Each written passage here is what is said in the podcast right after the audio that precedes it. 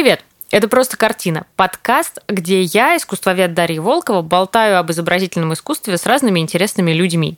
Каждый раз мы выбираем одну картину и обсуждаем ее сквозь призму самых разных областей жизни. Сегодня у меня в гостях стилист Наталья Денежкина. Привет. Привет, привет. И для тебя я приготовила картину Александра Дейнеки, которая называется «Стихи Маяковского».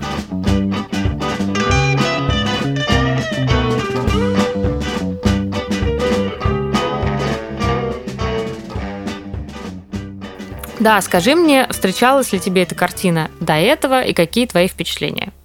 До этого я никогда не видела эту картину, и глядя на главных персонажей этой картины, сразу как будто бы хочется сесть рядом с ними, вот на почти свободненькое место с девушкой в брюках, и присоединиться к ним. Поэтому она произвела такое впечатление очень э, жизнерадостно настроенных людей, которые вместе что-то обсуждают. Вот раз ты говоришь, что она называется «Стихи Маяковского», ты мне название не прислала ранее, поэтому... Это был сюрприз. Э, можно предположить, что они тут читают стихи Маяковского, да, или как-то а, судя по всему, да, смотри, там у одного парня в синей рубашке, mm-hmm. у него в руках томик. Mm-hmm. И нам написано крупными буквами написано для нас э, Маяковский. Mm-hmm. Вот. И вот эта девушка в середине застывшая, mm-hmm. значит, в такой э, позе очень э, с поднятой рукой, она mm-hmm. явно как бы читает, да. Вообще, картина, знаешь, 55-го года. И вообще-то э, в это время у нас в русском искусстве творилось то, что называлось социалистический реализм. То есть максимально максимально такое регламентированное искусство, отсылающее к каким-то классическим образцам. Угу. И с одной стороны, эта картина, выбрал-то я ее вообще, э, потому что она подходит к нашей сегодняшней теме в первую очередь. А во вторую очередь, потому что здесь люди едут в электричке. Угу. А, то есть такой вагон электрички. Такая композиция, э, э, с одной стороны, многофигурная, с другой стороны, очень она такая тоже относительно декоративная. И, в общем, вот в, это, в этой езде в электричке есть что-то такое самарское, угу. есть что-то такое грушинское. Угу. Как бы вот наверняка же все хоть раз куда-нибудь на электричке-то съездили. Ну, я надеюсь, что в юности на Грушинский. Но, может быть, куда-нибудь в другой На место. дачу. А, да, на дачу. И самое интересное еще, что здесь здесь эта картина, знаете, в традициях русских передвижников. Это прям и э, крестный ход Репина, и это и боярня Морозова. Это такая хоровая картина, где все э, слои, ну, скажем, населения, mm-hmm. да, все виды людей. То есть, если мы на нее посмотрим, тут есть э, дяденька, который, скорее всего, едет на работу, потому что он живет там в пригороде, да, такие mm-hmm. же люди ездят на электричках, да, да, да, с портфелем. Есть явно там тусовочка молодых людей, которые едут в, э, да, может, на дачу, а может, в поход, ну, ага. в общем, такие, да. Да, рюкзаки Есть вот кто-то... Угу. А вот женщина, которая собирается что-то жевать, очень комичная, она, э, ну, вероятно, не знаю, может, едет сажать там рассаду или да. что-то в таком духе. И во всем этом э, я хочу обратить ваше внимание, что в центре всей композиции именно молодая группа людей, угу. то, что они читают Маяковского, не кого-нибудь, а Маяковского, ну, то Маяковский, во-первых, он вообще символ революции. Угу. Он такой символ вечной молодости, вечной дерзости, даже несмотря на то, что он Э, мы его знаем теперь как пролетарского поэта, и чтобы очень быстро советская власть взяла его на, в качестве знамени, да, он вообще-то бывший футурист, а бывших футуристов не бывает, то есть это такой хулиган всех хулиганов. И вот именно его они читают. То есть угу. я тут вижу, конечно, какой-то еще либеральный подтекст. Угу. Легенький такой, да. Да. Но и вот в этой молодой группе мне хочется поговорить о том, а, как они вообще, как они выглядят, да, во что они одеты. Вот э, смотри, там есть такая фигура, которая идет вдоль окна. Угу. Мне кажется, это прям персонификация юности. А на ней какой-то супер стильный комбинезон. Mm-hmm. Мне кажется, я такой могу увидеть сейчас на какой-нибудь гламурной там вечеринке. И я вот хотела спросить, глядя на эту картину, мы можем примерно сказать, кто из них кто? Кто студент, кто рабочий, кто, а, не знаю, актриса, которая случайно оказалась. Что вообще ты хочешь, тебе хочется рассказать про этих людей сразу? Ну, давай попробуем разобраться. Смотри, а, получается, картина 55 -го года. Это уже время оттепели, то есть время уже такого, как ты сказала, уже послабления, да, уже mm-hmm. не такое сталинское сталинский надзор, а какое-то легкое послабление. Если смотреть на одежду, и вот в плане, как вот у нас развивалась мода советского времени в то время, получается, что э, мода отставала очень сильно, то есть все западное отрицалось, и поэтому э, тот контекст, который был на Западе, когда уже был Кристиан Диор в 47 году, который представил новый силуэт платья с ярко выраженной талией и пышной юбкой, он у нас здесь еще совсем не представлен, потому что мы где-то эту моду догнали э, в 50 э, каком-нибудь девятом году, когда показ Диор у нас был в Москве со Сен-Лораном. Вот, поэтому здесь э, женщины одеты, знаешь, э, был дефицит тогда одежды, и люди, кто во что гораздо, кто-то перешивал какие-то военную форму, там как что-то там отшивали э, погоны и преобразовывали как-то, кто-то что-то выдумывал, да. Одежды все равно было мало, и иногда даже детям не, не в чем было ходить в школу, то есть обуви было очень мало, поэтому прям придумывали, что могли. А, и если мы посмотрим на нашу картину, то давай постараемся предположить. Но люди, опять же, как и во все времена, стремились к самовыражению, и поэтому они, это, собственно, их и двигало к тому, чтобы что-то с одеждой делать. Не просто носить то, что было, какую-то одежду там до военного времени, а что-то с ней еще делать, перешивать, перешивать из каких-то тканей. А, тогда были какие-то рынки, а, я вот прочитала толкучки, на которых uh-huh, uh-huh, можно uh-huh. было купить э, и отрезы ткани, в том числе, из которых можно потом было, собственно, что-то изготовить, либо у каких-то швей, либо самостоятельно. И давай попробуем разбираться. Вот э, разобраться. Девушка. А давай вот сделаем да. шаг назад. А, Э, ты говоришь, одежды было мало, толкучки да. с отрезами ткани. А где вообще покупают одежду в 55 году? А, в том смысле, есть какие-то магазины, молы, рынки? Вот что, чего, что, что главное место, да, когда люди ходят, когда им нужно купить штаны? И вообще есть магазины. у них такая практика? Ну, мне кажется, да. да. Они ходят в магазины. То готовая есть, одежда. Готовая одежда, угу. да, которая шьется на фабриках. Естественно, она там где-то лет на 10 отстает э, ну, вот, в плане там западной моды. И, в принципе, как бы э, людям не очень нравится э, тот выбор, который там предлагается. Угу. Но иногда, когда вообще нечего носить, если какая-то там, я так предположу, базовая одежда нужна, просто брюки, просто рубашка, они идут и покупают.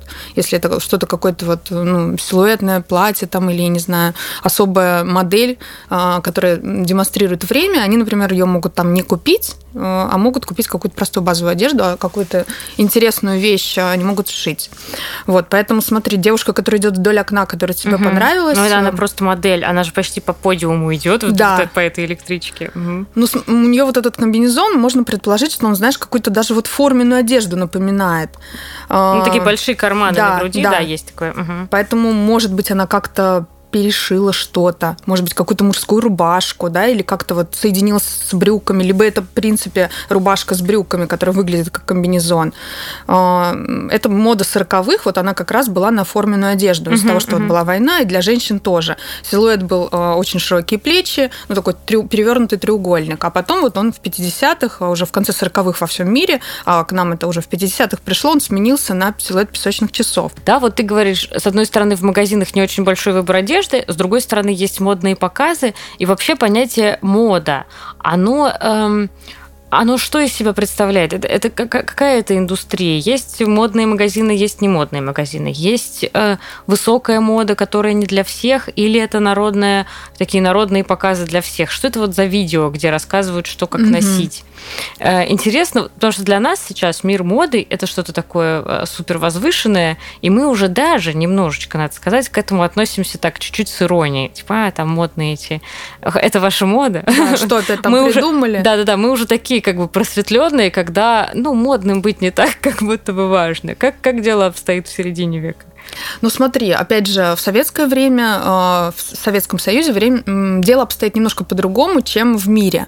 То есть в мире там действительно есть такое деление на высокую моду, угу. на э, магазины готовой одежды. У нас это скорее преобладает магазины готовой одежды. Есть э, дома моделей, которые угу. призваны разобраться, так скажем, вот с производством одежды с этой сферы легкой промышленности и производить какую-то одежду, которая будет востребована большинством большинством. То есть они как будто бы изучают э, вот этот спрос и пытаются сделать какие-то интересные модели, которые э, потом вот в этих социальных рекламах, они как бы даже не, боль, не, не то чтобы модные показы, а они в каких-то обстоятельствах показывают, как носить одежду. То есть они придумывают какой-то новый образец э, платья или, например, куртки, пиджака и показывают, как можно его обыграть. То есть там показывают прям в обстоятельствах в этой социальной рекламе. Вот девушка идет на природу, выезжает с семьей, вот она идет в городе, вот у нее вечернее там время, она идет в театр с мужем, и вот она, как она может носить эту одежду. То есть нужно было показать советским людям, как ее носить. Какой-то такой ну, как бы не модный приговор, но вот что-то такого, ну, э, какое-то шоу для широкой публики о том, что как носить. Окей. Как угу. будто бы что-то на блогерском таком, как сейчас вот блогеры делают иногда. Да, показывают. Вот. Но единственное э, отличие от э, нынешнего времени в том, что одежды все равно не хватает. То есть эти дома модели разрабатывают какую-то одежду, но опять же она разлетается по столицам. В основном там это Санкт-Петербург, Ленинград, Москва. И людям в каких-то таких провинциальных городах им все-таки в магазинах, опять же, купить нечего. Там выбрасывают какие-то изделия, ну, они там успевают, не успевают. В, в итоге uh-huh, приходится шить, опять же, на этих э, толкучках что-то покупать, перешивать, переделывать собственную одежду, там, ну, которая вот досталась там от мамы, от бабушки или от кого-то, как-то преобразовывать и носить. То есть все равно во все времена людям э, хочется стремиться к самовыражению и какой-то индивидуализации. Если сравнивать это с нынешним временем, вот ты говоришь сейчас для нас мода, мода для них тогда тоже, знаешь, наверное, она была какой-то такой немножко эфемерной. Вот эти вот журналы, которые были, э, о них покупали, но они скорее были с выкройками, чтобы uh-huh, вот, типа uh-huh. как а-ля бурда. Uh-huh. Они покупали, смотрели и пытались из этих тканей, которые купили на толкучке, что-то себе изготовить. Вот. Каких-то таких вот э, журналов типа как Vogue, который бы демонстрировал какие-то образы интересные, какие-то советы по уходу за собой. Наверное, вот западные у нас точно были запрещены, ну вот какие-то работницы, крестьянка, что-то такое было, да. А вот западные, э, западные журналы запрещены, западная мода нам не э, как бы, недоступна. Да, недоступна. А а, вот эти дома моделей, угу. они, с одной стороны, изучают, ну, как бы, изучают возможный функционал, да, возможные как бы, ситуации, в которых оказываются люди, и какая им одежда может понадобиться, да. Это больше такой подход, мне кажется, начала 20 века, вот эти вот все проз-одежды, угу. да, типа одежды, которая очень функциональна, да, которая 100% для какого-то там человека. Угу. Но, с другой стороны, а что вот с визуальной точки зрения они пытались предложить? Мы вот немножко поговорили, что э, такие мужские силуэты и э, похожесть на военную форму, но это скорее уже там, ну, более-менее отходящие, да, в 50-е годы, угу. наверное, да. Хотя для молодежи, вот мы видим по картине, для ну, них да, это но это приемлемо. скорее вынужденно, опять-таки, угу. остались какие-то гимнастерки, да, давайте да, их перешьем да. в рубашки. А какой-то, какой, какая была альтернатива вот этой западной моде? То есть там новый бум женственности, да, песочные часы, да. вообще вот эти новые, как это, а, прекрасные домохозяйки да, в прекрасных да, передничках, да, да, да, вот это вот все там начинает сейчас вырастать. А у нас какая альтернатива? У нас вообще есть вот это разделение там, женственности, мужественность, э, как-то, ну, в одежде, я mm-hmm. имею в виду, да, на что мы ориентируемся с визуальной точки зрения. Может быть, есть какие-то отсылки, вот как сейчас, насколько я понимаю, это супер актуально, к каким-то этническим, э, какие-то этнические мотивы в одежде. А, так, смотри, получается, э, такое разделение на женственность и мужественность, ну, наверное, все-таки есть с помощью платьев, как э, прежде всего это такое деление происходит. Даже брюки у женщин, они все равно имеют другой силуэт, чем брюки у мужчин. Они более узкие, там вот даже в этом видео, которое я тебе говорила, угу. социальная реклама, там а демонстрировались. Мы его, мы его повесим потом в Да, описании. да, я тебе угу, его пришлю, супер. очень интересно. А, и Поэтому если смотреть на 50-е, в конце 50-х к нам пришел вот этот все же силуэт не лук, и когда вот этот образ идеальной домохозяйки. Но опять же, на Западе он транслируется как такая неработающая жена, которая угу. всегда прекрасно выглядит. У Муж нас просыпается, да, было, да. А у нас же женщина-труженица, поэтому для нее должно быть платье удобное, в котором она там встала утром, пошла на работу, пришла там, купила на рынке там или в магазине в каком-то еду, э, приготовила ее. Поэтому она ну, женщина-труженица. Поработала днем как труженица, а вечером как идеальная домохозяйка как идеальная домохозяйка, да, поэтому... Минутка феминизма. А, так, вот что мы еще не сказали. А, ну вот ты говоришь э, визуальная, да, угу. какая? Они пытались придумать какие-то модели. И вот э, если смотреть, то вышел вот «Карнавальная ночь» фильм в 1956 угу. году, и Людмила Гурченко в нем уже демонстрирует этот силуэт. Угу. У нее лук, который с ярко выраженной талией, если мы все помним. И, естественно, советские женщины, они пытались ей подражать. Они вдохновлялись, вот, ну, кинозвезды, конечно, для них служили таким ориентиром. И плюс, э, так как это было время оттепели, уже наши спортсмены имели возможность отправиться за границу на какие-то соревнования, и они привозили uh-huh, оттуда uh-huh. модели одежды западной моды для перепродажи. То есть все-таки за, западный вот этот идеал, он догнал нас, и мы как бы не успели выработать чего-то, ну, знаешь, типа Э, исключительно русского или исключительно советского. восточного или советского, да, какого-то а, аналога, который бы этому противопоставить. Все-таки мы дождались, когда он к нам придет. Ну, у нас все-таки это было, потому что если смотреть э, на то время, так как у нас э, Советский Союз это такая многонациональная страна, угу. держава, в ней, конечно, очень много преобладает всяких этнических мотивов, и поэтому даже если вот это видео посмотреть там в конце, тоже какие-то изделия демонстрируются, которые там снизу оторочены какой-то вот, не знаю, лентой, вышитой национальными э, узорами народов севера, по-моему, там такое. Потом какой-то халат, который можно носить дома. Он э, прообраз какого-то узбекского халата, который ты надеваешь сверху на пижаму и так далее. То есть так как Россия, точнее Советский Союз, это многонациональная страна, поэтому э, использовались национальные мотивы каких-то народов, которые населяли Советский Союз. Вот это интересно, да, да надо посмотреть на это видео. Интересно, как э, вот эти вот э, какие-то орнаменты, может быть, да, что что-то такое этническое проникает вот в этот странный студенческо-спортивно-военный стиль из перешитых рубашек. Это интересно. Да, вот вернемся к нашей картине, то в принципе у нас вот эта девушка, которая декламирует стих, угу. она одета вот в такой джемпер и с рубашкой внутри.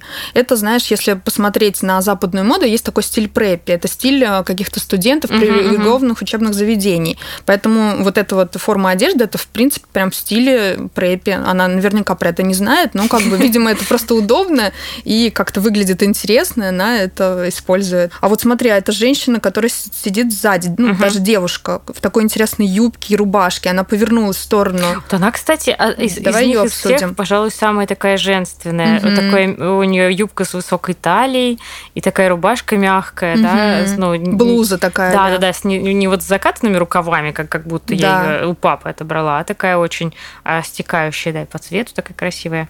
Да, и, и прическа, кстати говоря, у нее тоже какая-то коса, которая спадает. Да, завернута так вот интересно. Ну, она вот именно на втором плане, да, то есть на переднем плане у нас все такие девочки, все три такие девочки-мальчики. Да, да, все-таки, да. Да. А, а вот женщина в цветочек, кстати, я еще смотрю, посмотри, какие у нее туфли. Mm-hmm. У нее у единственной, мне кажется, тут из всех действительно туфли. Все остальные девушки в каких-то прям ботах. Да, знаешь, таких, да, да э, тоже непонятно, где они их взяли, а вот э, женщина, которая много кушает, она прям... Она такая леди-леди. Да в, в босоножках. Даже наша девушка, которая повернулась э, в сторону вот в юбке с высокой талией, она тоже в каких-то ботах.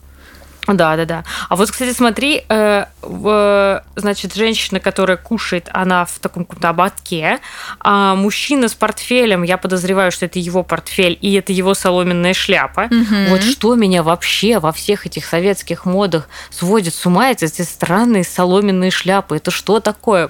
Как можно надеть костюм, вот такой серьезный пальто и дурацкую соломенную шляпу? Извините меня, любители соломенных шляп, но это просто странно.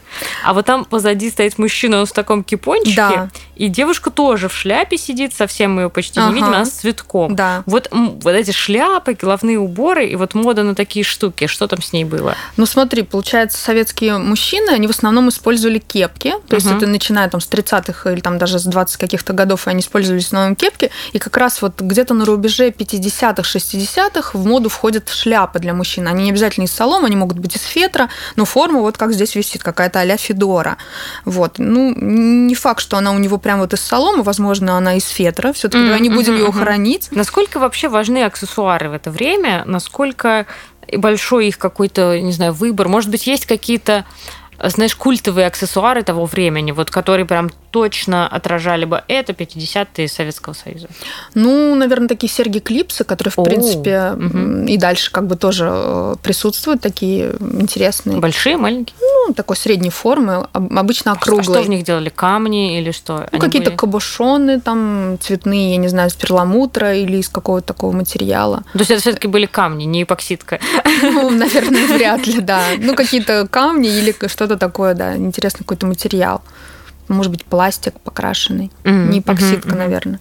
Вот. А смотри, давай обсудим все-таки эту девушку, которая повернулась mm-hmm, да, да, в юбке. Вот mm-hmm. у меня ощущение, ты мне скажешь сейчас так это или нет, как будто бы, знаешь, она смотрит в сторону своего времени, как будто бы она немножко старше этих молодых людей, которые у нас на центральном сюжете. Mm-hmm. И она как будто бы смотрит на свою ушедшую молодость, которая так достаточно недавно еще была, и как будто, знаешь, немножко даже э, завидует им. Интересно. А я... Как вот э, ты воспринимаешь? А я так я подумала, что она с ними одного возраста, но знаешь, а, как будто ей не хватило места за вот этой тусовочкой ага. лидеров, а она как бы такая немножечко более скромная, как будто, знаешь, вот это ее, она такая девушка немножечко из как будто 19 века, mm ну, по образу, mm да, такая чуть-чуть э, там э, Татьяна Ларина, mm вот что-нибудь такое. Да. И она вот так сидит, может, она там в кого-то из этих парней влюблена, и вот не все не может им об этом сказать, да, и там девчонки другие декламируют стихи, ходят в этих мужских ботинках и в мужских штанах, а она вот так на них смотрит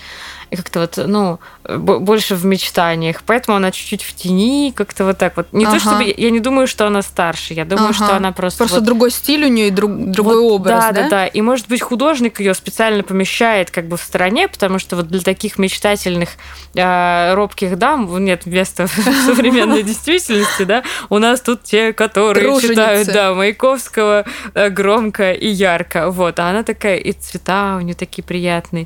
То есть понятно, что это во многом обусловлено композицией. Mm-hmm. И, кстати, вот что важно, важная такая для меня был в свое время инсайт про художников. Художник не всегда знает, что он делает, но иногда он неосознанно может сделать какую-то классную штуку. Вот, например, да, он там руководствуется тем, что ему надо кого-то яркого посадить вперед, угу. а образ при этом мы сами себе складываем, да, или у нас какой-то складывается такой вот, ну, какой-то более полный, а он, может, сам про это художник и как-то не думал. Он такой, так, ну, здесь какую-то вот такую фигуру, ну, я потом вернусь, подумаю о том, угу. кто она. Ну, не факт. Я вообще хотела спросить, вот вот э, клетка, да, там угу. шляпы, что-то еще.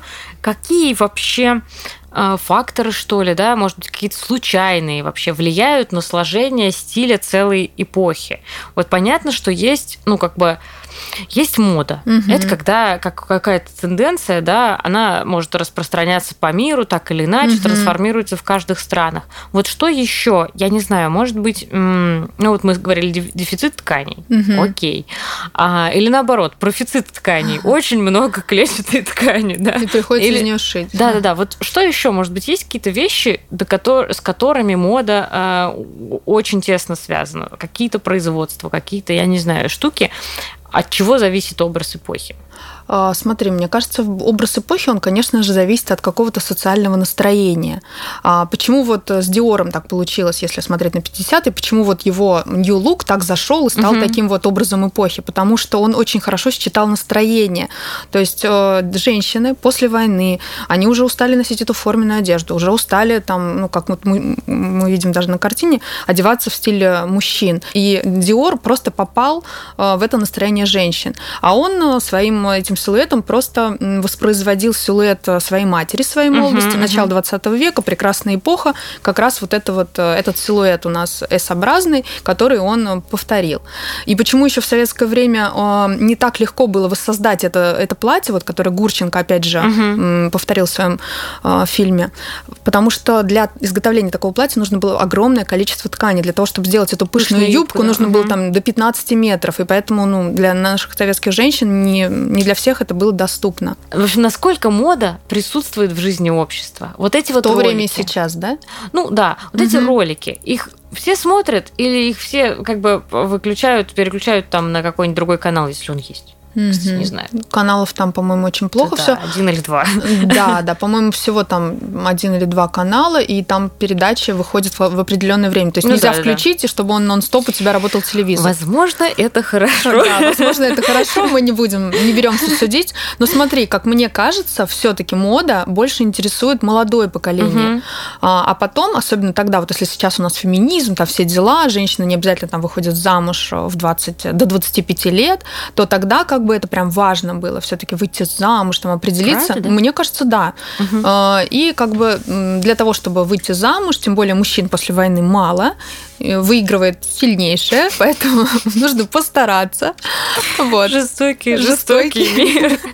Жестокий мир. Как да- хорошо, что мы живем сейчас. Да, да. Хотя до сих пор, мне кажется, многие э, живут с таким же сознанием. То есть Ну, надо да, постараться, да, там. Это, вос- это к другому. Это к другому. Поговорим с другим. Вот. Ну, тогда прям это, это было действительно очень животрепещуще. И, ну, в основном, как бы тинейджеры, молодые женщины уделяют этому время пытаются как-то изучать, какие-то находить э, способы, может быть, перешивать вот эту одежду, там смотрят, э, где эти форцовщики продают, вот как я сказала, там спортсмены, всякие Мгм, звезды э, путешествуют за границу, привозят какие-то изделия, они пытаются их увидеть.